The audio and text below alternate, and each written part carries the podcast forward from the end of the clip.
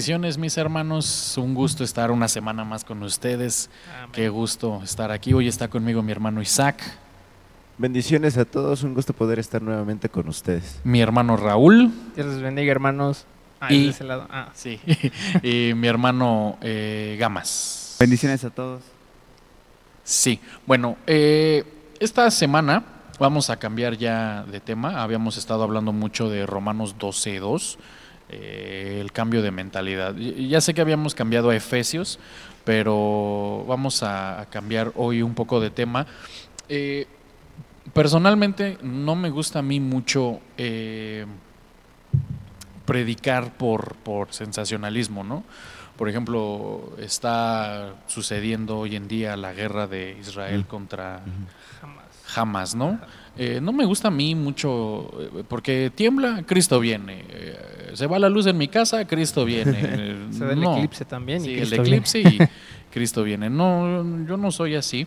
Sin embargo, eh, creo que es un buen momento para que nosotros analicemos este tema que, que vamos a hablar hoy.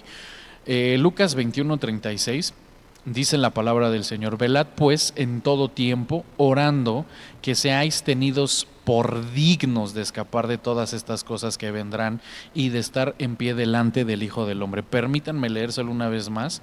Velad pues en todo tiempo, orando que seáis tenidos por dignos de escapar de todas estas cosas que vendrán, de estar de pie delante del Hijo del Hombre. Bueno, ¿por qué hemos decidido hacer este cambio de, de, de- de tema? Porque sí es cierto que hay señales de que Cristo viene. Amén. Sí, es, sí es cierto. Pero hay eh, diferentes escatologías. La, la palabra escatología es el estudio del fin, de los tiempos del fin. Eh, hay la escatología global, la escatología universal y la escatología personal. Una cosa que es bien importante para todos nosotros es que tenemos que entender que Cristo viene por una iglesia, pero no por pertenecer a la iglesia voy a ser salvo. Así es. Según estos versículos que el Señor Jesús dice, debemos de ser tenidos por dignos de escapar, por, dignos de ser salvos. Entonces, eh, dice Romanos 13:11, y hace todo esto conociendo el tiempo, que ya es hora de despertaros del sueño, porque ahora la salvación está más cerca. ¿Cuánta gente estará dormida? Y, y qué bueno que, que empezamos hablando del cambio de mentalidad, porque ¿cuánta gente piensa que eres salvo simplemente por bautizarte? Creo que hay distintas ramas que piensan eso. Creo que hasta una, una dedicada al bautismo, ¿no? No, sin hacer referencia a nadie. Pero Eh, sí, sí, definitivamente hay, perdón, hay gente que, eh, bueno, no quiero hablar mal de nadie, pero aquí en la iglesia, por ejemplo, una, una muchacha llegó, eh, el Señor la usaba bastante, el Señor la tocaba mucho, eh, se bautizó y se fue de la iglesia y un día nuestro pastor la encontró eh, en la feria, la encontró borrachísima, exageradamente de borracha y le decía nuestro pastor, ¿qué te pasó? Y le decía, es que tal hermano dice que con que te bautices ya eres salvo. Y pero pero dice el Señor Jesús, y esto es bien importante, dice el Señor Jesús que debes de ser tenido por digno. ¿Qué entendemos por digno? Ser merecedor, ser- merecer algo. Exacto, merecer. amén. Entonces, concuerdo. Tienes que merecer ser salvo. Y, y me, me gustaría hacerles la pregunta, ¿cuántos de nosotros, cuántos de nosotros, o escuche bien esto, merecemos ser salvos? Oye, pregunta. sí. Porque vuelvo a lo mismo, tenemos una mentalidad en la que, y no voy a hablar mal de nadie, pero nos predican hoy en día, ¿cuántos son salvos? Y todos gritan amén. ¿Cuántos son de la novia? Amén, dirían. Amén. Pero, pero el Señor Jesús dice, tienes que ser tenido por merecedor de la salvación. Entonces nos damos cuenta de que, de que bueno, es más, miren, permítanme tantito eh, para saltarnos ya la introducción. eh, Marcos 16, 16. Ponga mucha atención con esto. Marcos 16, 16. Y ahorita le entramos ya al tema. Dice, el que crea y sea bautizado será salvo. Escuche esto. El que crea y sea bautizado será salvo. Pero yo, yo, quiero preguntarle, eh, ¿salvo de qué? Porque, ok, déjenme, los, los, los, los noté así medio. Dice el Señor Jesús, tienes que ser tomado por digno de ser salvo. ¿Cuántos dicen amén? Amén. Amén. Amén, Pero luego en Marcos 10, bueno, 15, 16 dice, y por todo el mundo y predicad el Evangelio a toda criatura. Verso 16, el que crea y sea bautizado será salvo, pero el que no crea será condenado. Ok, pero salvo de qué? Si el Señor Jesús está diciendo que tienes que ser tomado por digno de ser salvo, y luego dice que si yo creo y me bautizo soy salvo, entonces, por fin, o soy salvo cuando me bautizo, o tengo que ser tomado como merecedor, o qué, qué, qué opinan ustedes? Pero la pregunta más bien es, ¿salvo de qué? O como que por qué?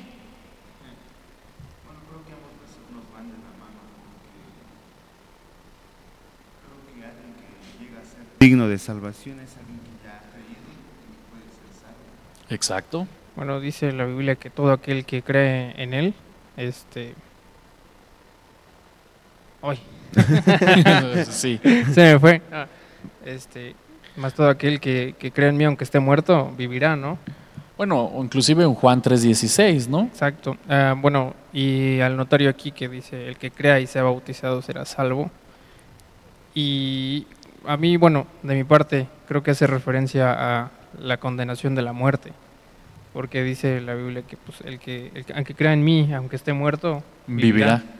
Exacto. Entonces, eh, bueno, sí, sí, tienen mucha razón los, los, los, eh, mis hermanos. Este, cierta, ciertamente, eh, po- porque decía mi hermano Raúl, salvo de la condenación de la muerte. Algo que usted tiene que entender es que hay siete cosas de las cuales nosotros debemos de ser salvos. Siete cosas que marca la palabra de Dios, siete cosas que, que son muy importantes para, para usted y para mí. Pero yo, yo quiero hacerles la pregunta. Jesús dijo, el que creyere y fuere bautizado será salvo, pero ¿de qué me salva el bautizo? Bueno, bueno, bueno, figura del bautizo es, es este, bueno, más claramente es hacer morir nuestro viejo hombre, ¿no? Que ya hemos hablado.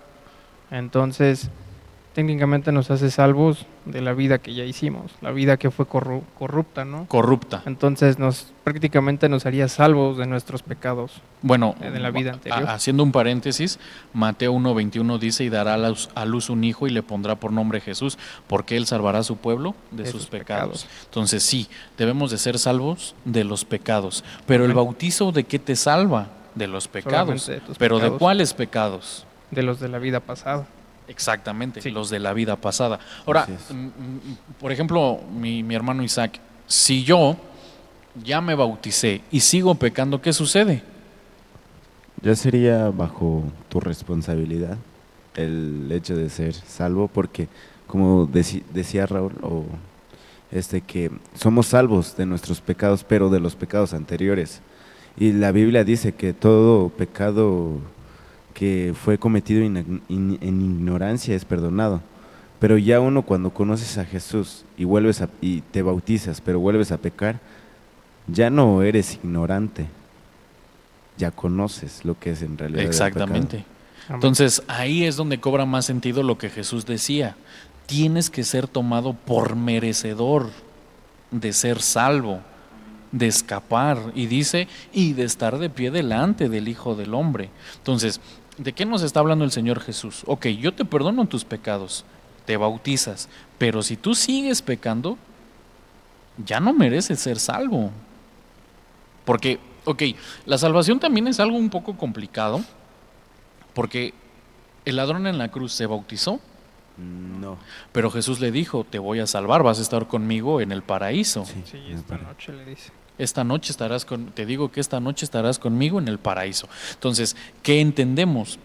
Que sí, Sí, la salvación es un, un- un- Un un- proceso, ¿no? un, un cúmulo de cosas un poco, porque también dice, por ejemplo, cualquiera que invocar el nombre del Señor en aquellos días será salvo. Pero vuelvo a la pregunta, ¿salvo de qué? Porque ¿cuánta gente piensa que, ah, si yo me bautizo ya, soy merecedor del reino de los cielos? Y no, porque Jesús le dice a este ladrón en la cruz, de hecho, el ladrón en la cruz le dice a Jesús, acuérdate de mí cuando vengas en tu reino. Y Jesús le dice, de cierto te digo que hoy estarás conmigo en el paraíso. El reino de los cielos no... Y, el bautizo, y, y entienda esto, el bautizo no te hace merecedor del reino de los cielos. Absolutamente. Ahora, decía, decía mi hermano Raúl, te hace salvo de la condenación. Y precisamente aquí dice, el que crea y sea bautizado será salvo, pero el que no crea será condenado. ¿Pero de qué condenación? Yo sigo creyendo que sí es la condenación de la muerte, porque haciendo referencia a que el que crea, ¿no? Y una vez más, que el que crea en Cristo, pues aunque esté muerto, vivirá. ¿Pero cuál muerte? ¿La muerte segunda? Porque recordemos que está la muerte física. Y la muerte segunda dice la palabra de Dios que es el lago de fuego. El Ah, bautizo te hace libre, te hace salvo del lago de fuego. No, esa No. no. no. Ento- entonces, Sí. por eso sí Ahora- pregunto, ¿cuál muerte?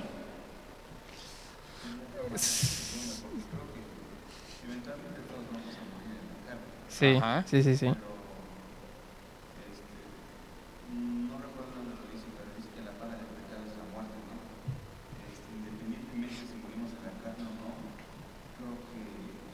punto clave es donde, donde va a terminar nuestra alma realmente, si en el lago de fuego o en el reino de Dios.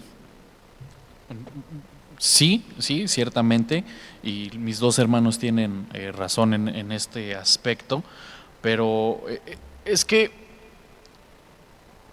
lo, lo que lo que yo estoy tratando hoy de, de- y, y que estamos tratando es que usted entienda que, que no basta con ir a la iglesia, Mm. no basta con ya me bauticé, no tengo que alcanzar salvación.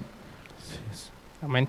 Tengo que, de- de- o sea, porque, mi, mi- mire hermano, si, si dice, creo que el apóstol Pedro dice, eh, me voy a adelantar un poco en el tema, eh, no, recuerdo dónde lo anoté, pero creo que, creo que eh, dice el apóstol Pedro, si, si un justo con dificultad se salva, Ahora, ¿cuánto más nosotros que tenemos que cuidar esta salvación tan preciosa?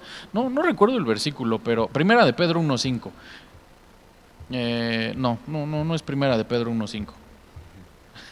no, no recuerdo qué versículo es, pero dice el apóstol Pedro precisamente, o sea, Sí, sí, sí. ¿Qué, qué, qué clase de actitud debemos de tener nosotros? Dice el, el- el apóstol Pedro, ¿no? O sea, si, si, un, si un justo con dificultad se salva, ¿cuánto más nosotros? ¿Qué, qué, qué clase de actitud es la que debemos de tener? Por eso mi pregunta es, o sea, ¿cómo me salvo? Porque el Señor Jesús dice, debes de merecer esta salvación. Bueno, ¿Qué, qué versículo es? 4.18. Léelo, por favor.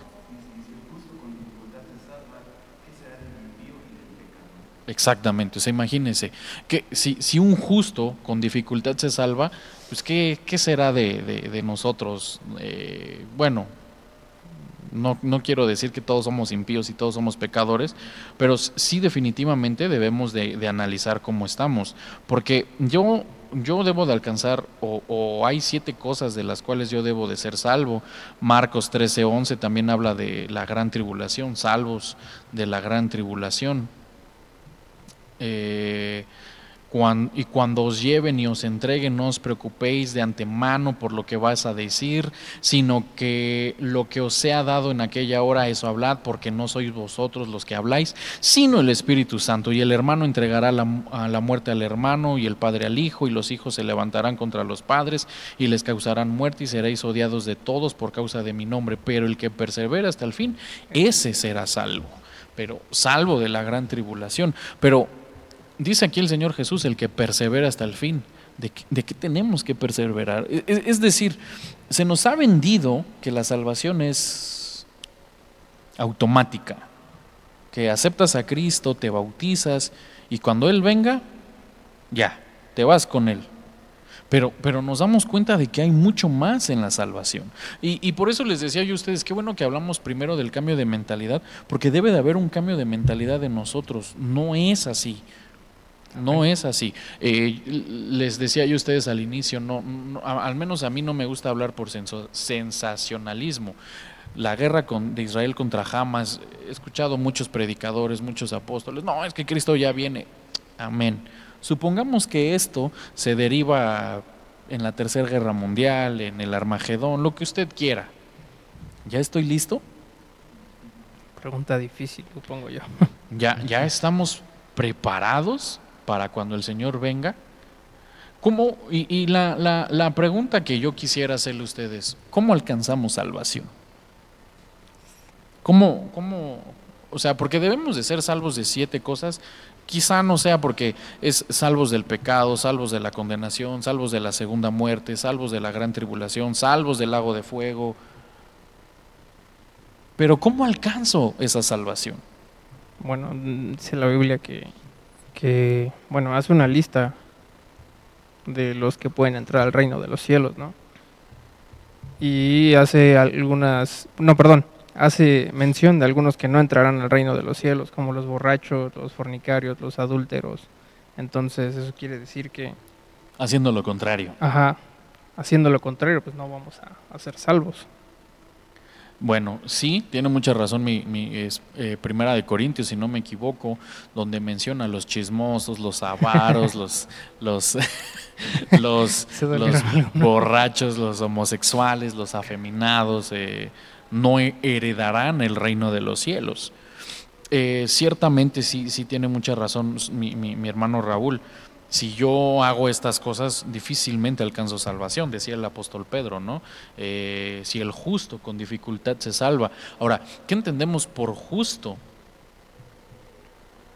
Porque dice, dice la Biblia, por ejemplo, de Abraham, Abraham le creyó, le creyó a Dios y le fue tomado por justicia. Noé, eh, que le cree a Dios, que construye el arca, le es tomado por justicia. Entonces, ¿qué entendemos por justicia? Por justo. Y dice la Biblia, si el justo con dificultad se salva, ¿qué será del impío y del pecador? Hermano, o sea, bueno, voy a entrarle al tema. Salmo 18:35, ¿cómo alcanzamos salvación? Salmo 18:35 dice, tú me has dado también el escudo de tu salvación, tu diestra me sostiene y tu benevolencia me engrandece.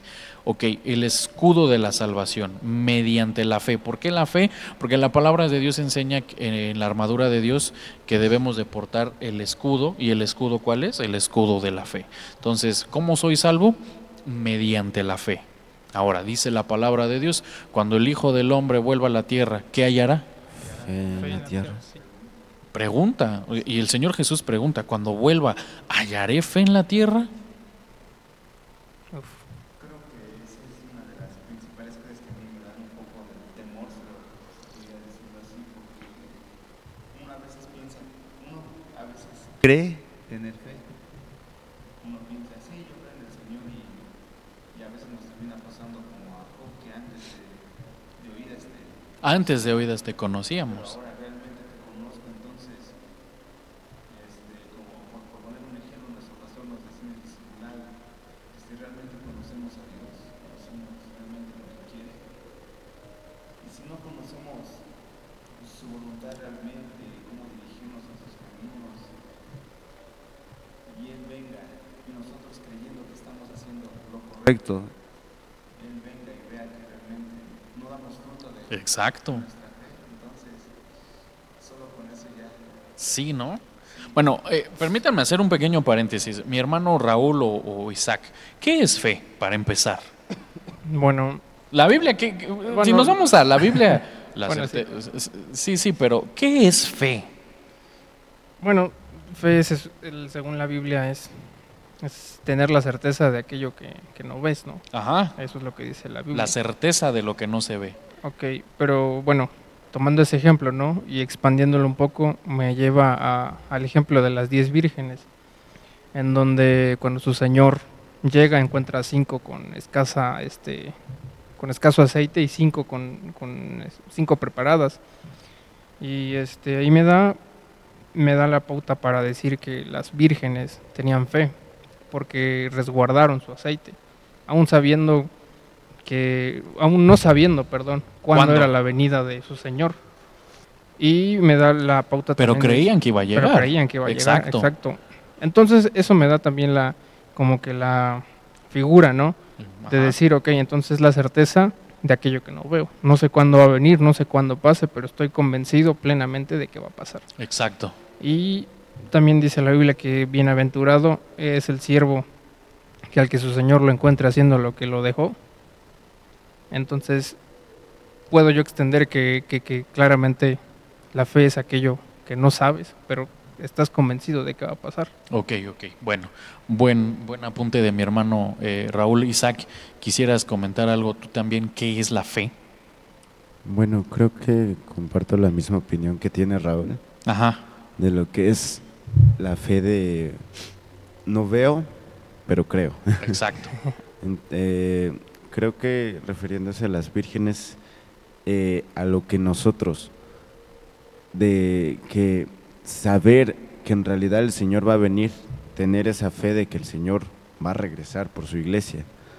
Entonces, es esa fe que, o, o no sé, tal vez, sé, tal vez esté mal también, ¿qué fe, es, qué fe busca el Señor?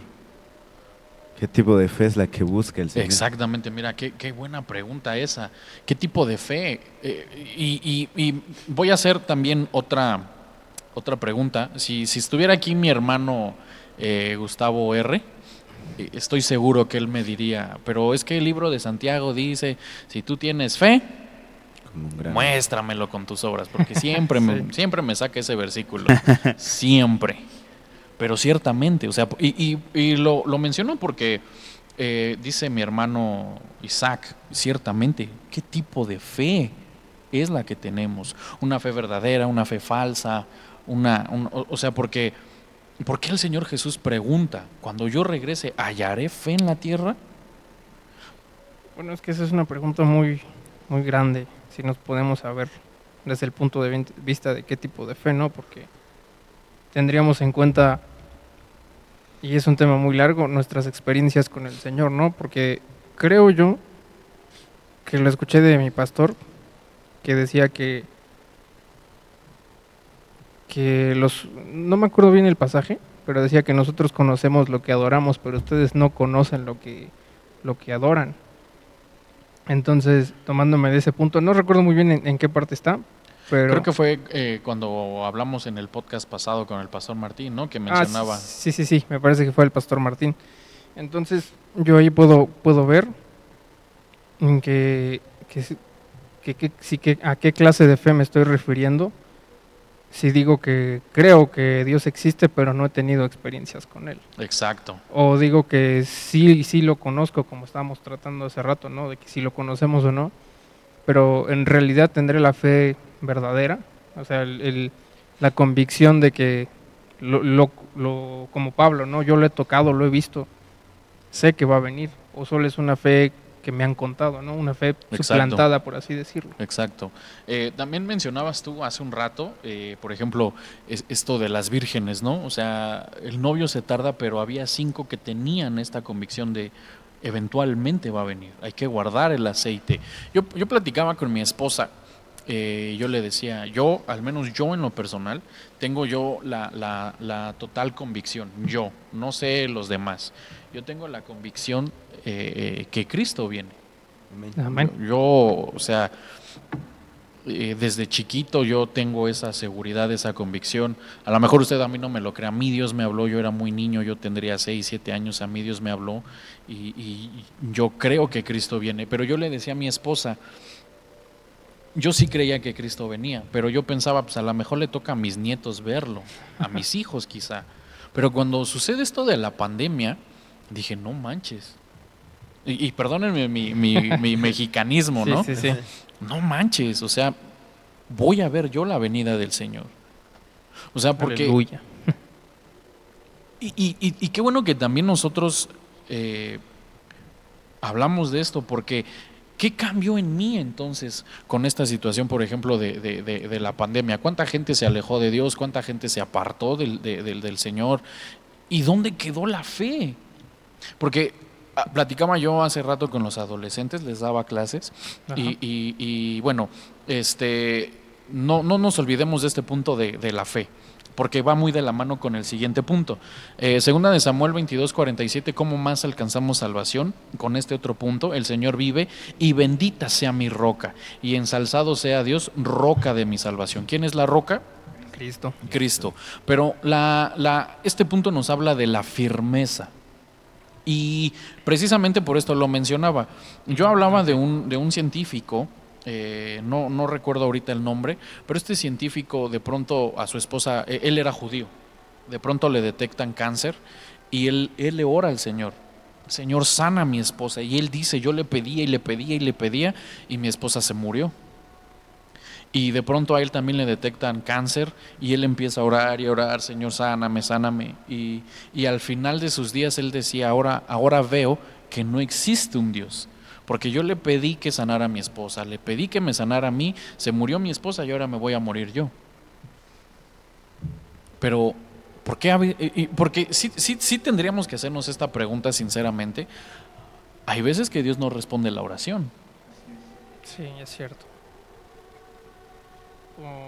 Bueno, a veces Dios hace las cosas para ver, para probar nuestra fe, ¿no? Y bueno, refiriéndome al caso, ¿no? De un científico, ¿no? Pues puede ser que la mejor parte, no, no la mejor parte, sino que la, la, el final, ¿no? Era que ellos no sufrieran aquí abajo, ¿no? O sea, como diríamos algunos, este, es que algunos ven la copa medio llena y algunos la ven medio, Medio vacía. vacía. ¿no? Ajá. Sí. Entonces, pues yo veo que a veces Dios también no responde por, pues, por ciertas razones que, que tal vez sean más convenientes para nosotros, ¿no? Eh, Esto que mencionaba mi hermano Raúl me hace acordarme de, un, de otro testimonio. Eh, en una ocasión, una hermana, ella platica que su, su, su hija se enfermó muchísimo. Su hija tendría 6, 7 años, ella era mamá soltera, el marido la había abandonado y se enferma su esposa y se va, perdón, su, su hija y se va a morir su hija. Y ella al ser cristiana le ora al Señor y le pide, pero muchísimo. Señor, Señor, sana a mi hija y sana. Y, sana. y Dios le habló y le dijo no. Y, y la hermana dice que se, se enojó con el Señor y le dijo, no, no me hagas eso, sana a mi hija. Y el Señor le decía, no, no te conviene. No, no me interesa lo que me conviene, le dijo la hermana, sana a mi hija. Y el Señor le dijo, ok. Pasan los años, eh, la hija empieza a tomar mucho en, en- en épocas de la prepa, empieza a tomar mucho, empieza a fumar, la mamá pues la regaña, le dice, hija, pero si somos hijos de Dios, tú eres hija de Dios, yo, yo no me interesa saber nada de Dios y, su mamá pues ya sabes, ¿no? El clásico, pues si estás en mi, bajo mi techo, mis reglas, ah, pues me voy. Se va, se va la, la, la, hija de la casa, eh, pasan muchos años, ocho, nueve años, le hablan a la, a la mamá, la, la hija está hospitalizada, una sobredosis de drogas, eh, la va a ver al hospital, la ve, ya no es su hija, dice, dice esta hermana, ya no era mi hija, estaba demacrada, estaba acabada, los dientes ya los tenía medio podridos porque se drogaba con crack, o sea, feo. Cuando entro me dice mi hija, no, no quiero que me veas, mira, me siento tan mal de que me veas así. Cuando la ve, le dice, eh, hija, perdóname, no, no, no te debía haber corrido. Este, la, la hija le dice, o sea, te odio, me arruinaste la vida, no quiero saber nada de ti. Y aparte de todo, le decían los médicos a la, porque no le quiero hacer larga la historia, le decían a la, a la mamá, su hija se va a morir, eh, tiene una enfermedad sexual de esas terribles, la está matando, aparte pues tantas drogas. Y cuando ella se va a orarle al Señor, y le dice al Señor, salva a mi hija, el Señor le dijo, yo te dije hace muchos años cuando ella se iba a morir que no te convenía. Yo me la quería llevar para que no se perdiera su alma. Ahora ella va a morir lejos de mí. Terrible. Y ciertamente, como decía mi hermano, decía Bueno. mi hermano Raúl, a veces no entendemos, pero si Dios no responde, o no responde como tú quieres, también Bueno. es por algo. Dice en la Biblia que Él tiene planes de bien para nosotros, ¿no?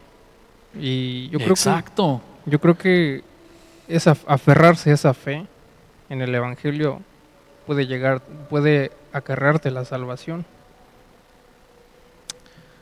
Es que precisamente por eso, fe y firmeza.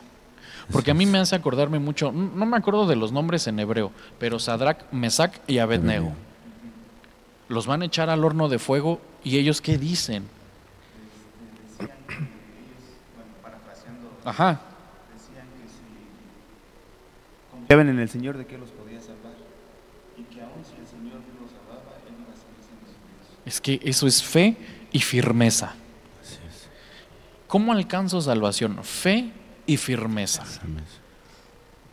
No, no me desanimo porque Dios no me contestó como yo esperaba. Tengo la fe para que Él me sane, para que Él me bendiga, pero si no me responde, eso no me desanima.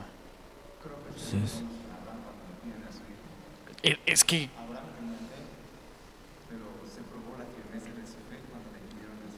exactamente, la firmeza de un Noé, amado hermano, que se tarda 100 años y se mantiene con la fe de que Dios le habló y la firmeza de seguir haciendo aquello que lo puso a hacer el Señor. Amén.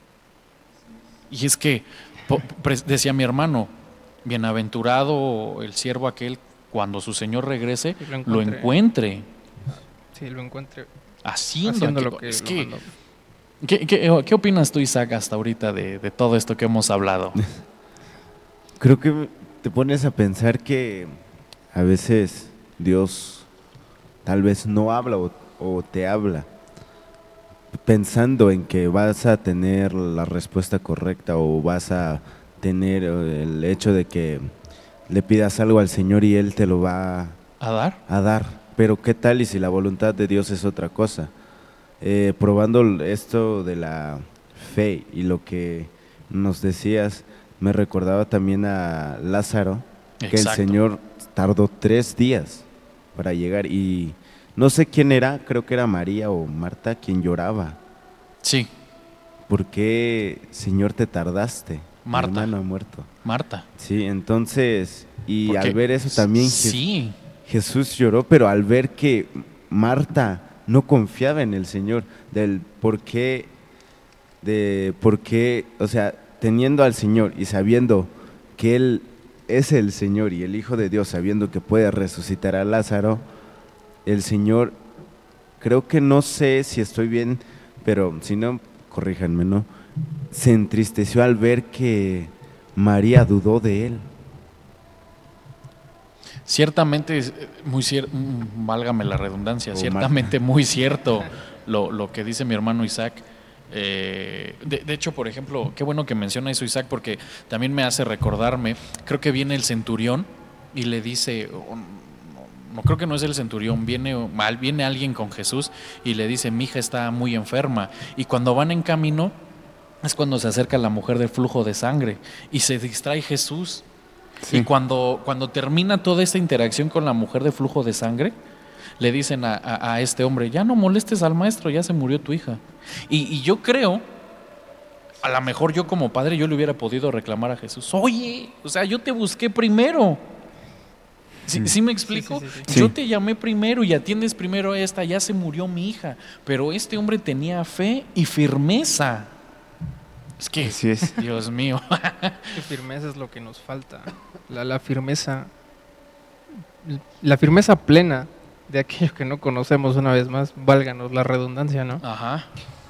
Es la que realmente nos puede llevar a la salvación, porque, porque crees realmente que Cristo existe. Exacto. Cuántos, nos, cuántos de, bueno, cuántos de los que están en el mundo solo conocen a Cristo de oídas, ¿no?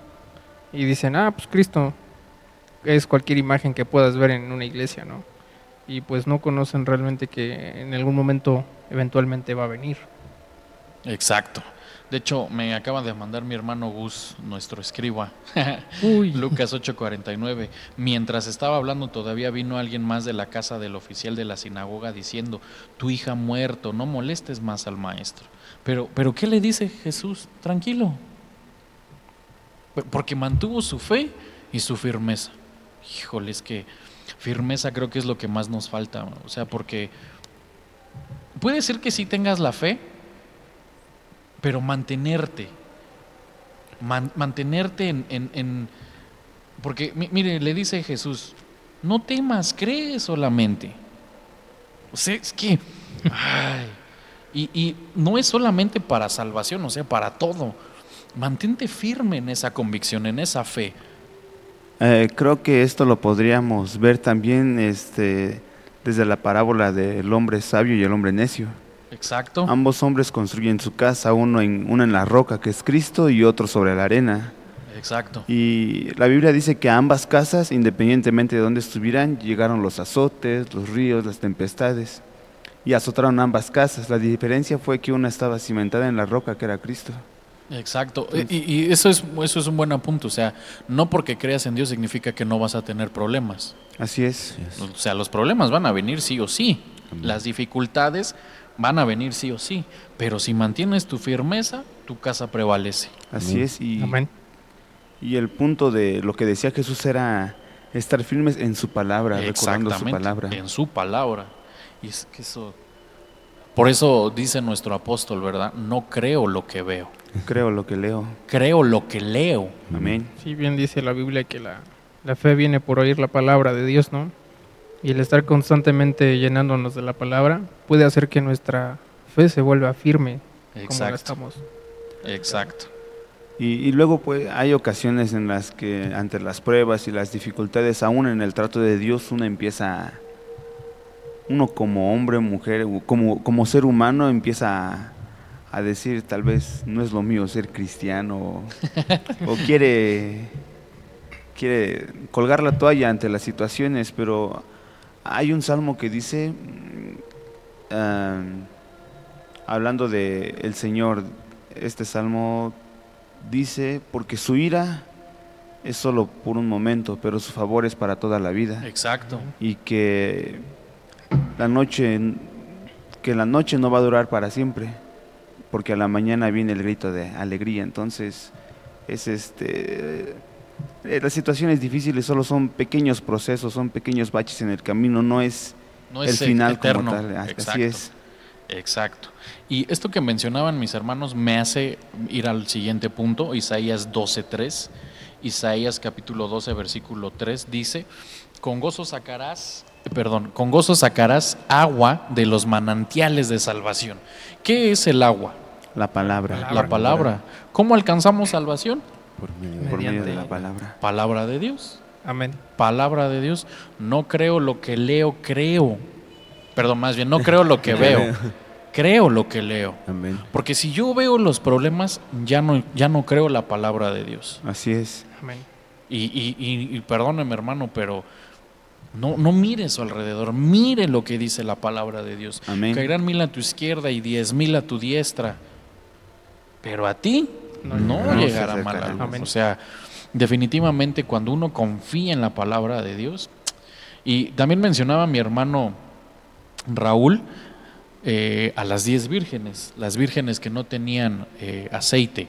Salmo 18, verso 2 dice, el Señor es mi roca, mi baluarte y mi libertador, mi Dios, mi roca en quien me refugio, mi escudo y el cuerno de mi salvación, el cuerno de la salvación. ¿Qué representa el cuerno de la salvación? La unción. ¿Cómo me salvo? Manteniéndome ungido. manteniéndome ungido.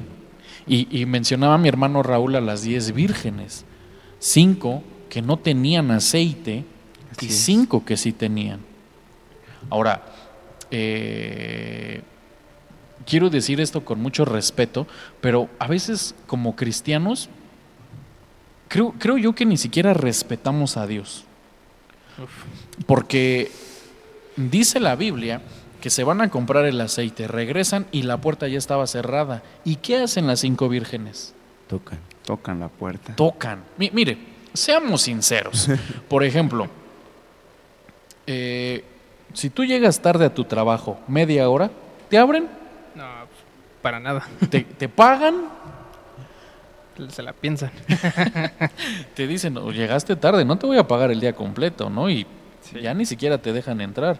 Si, si llegas tarde a la escuela, por ejemplo, cuando uno va a la primaria, quizá a la secundaria, te dicen a las 8 cerramos, llegas 8.20, ¿te abren? Ya no.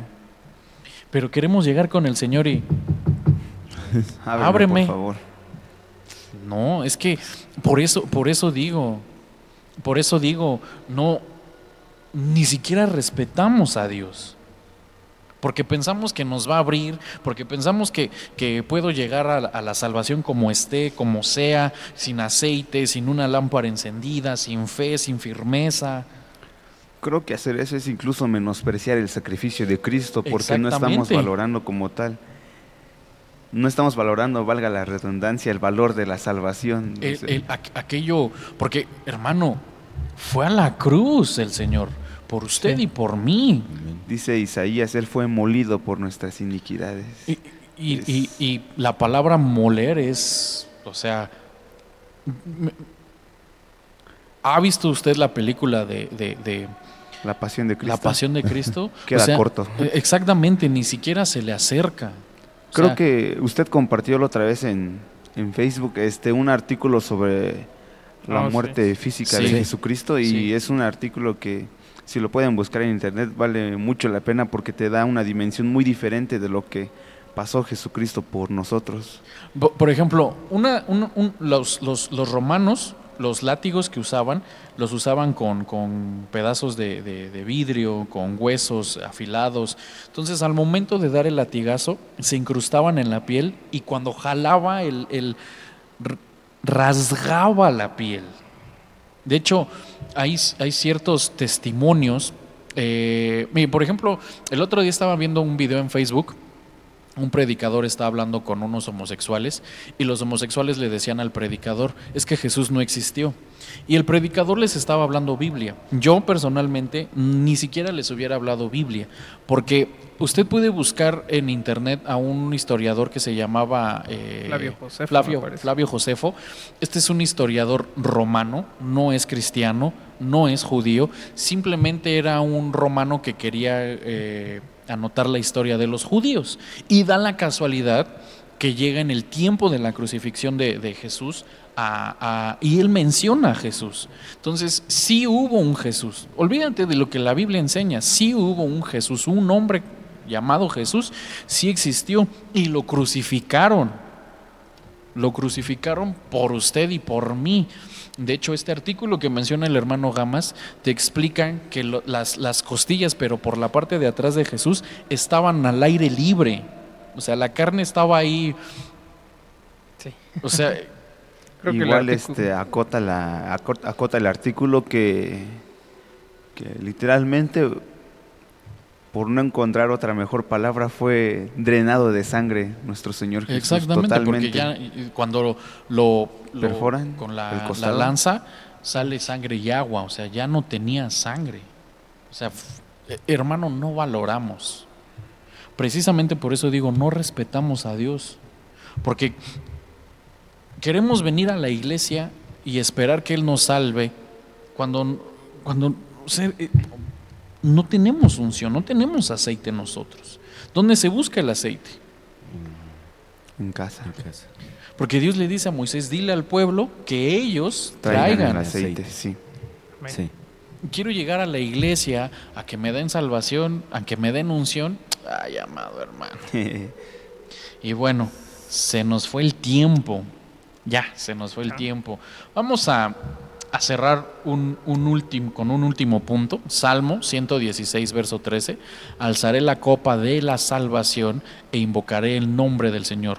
La salvación viene por medio de la llenura del Espíritu Santo. Me gustaría terminar preguntándoles, ¿qué tan llenos estamos del Espíritu Santo? Buena pregunta. Bueno, mi hermano Isaac, ¿algún apunte final? Más, creo que no tengo palabras por, por todo lo que eh, estábamos escuchando por el sacrificio del Señor, más recordarles que eh, esto no es un juego. Exacto. No, no es un juego. Exacto. De hecho, ustedes a lo mejor no lo vieron, pero yo que, o sea, como esta cámara lo enfoca hacia, hacia él, pero yo volteaba a verlo, mi hermano Isaac estaba haciendo caras así de, así de cada que explicábamos. Eh, es que sí, valoremos el- lo, que, lo que el Señor Jesús hizo por nosotros, esforcémonos verdaderamente por agradarlo. Mi hermano Gamas, Pues que sigamos fortaleciéndonos en Cristo, que es nuestra roca, para que por medio de su palabra alcancemos firmeza en la fe para alcanzar salvación. amén, amén. Y mi hermano Raúl, Sí, ah, pues a estar al pendiente, ¿no? Espiritualmente de cómo estamos y cómo están nuestras vestiduras para que el Señor se agrade de nosotros, ¿no? Decía Pablo, ¿no? Que examínenlo todo con, con cuidado. También, eh, pues examinar qué estamos recibiendo, ¿no? ¿Qué estamos recibiendo? ¿Qué clase de palabra recibimos? para que sea de nuestra edificación y que el Señor nos pueda encontrar plenos en, en, en su, en su virtud y que podamos tener la salvación que anhelamos y que estamos que el, evang- el Evangelio predica, ¿no? Exactamente, qué, qué buen apunte. Eh, hermanos, ha sido un gusto, un privilegio estar con ustedes una semana más. Este es su podcast Tocando Trompeta. Nos vemos la siguiente semana. Que el Señor los bendiga y los guarde. Hasta luego. Amén.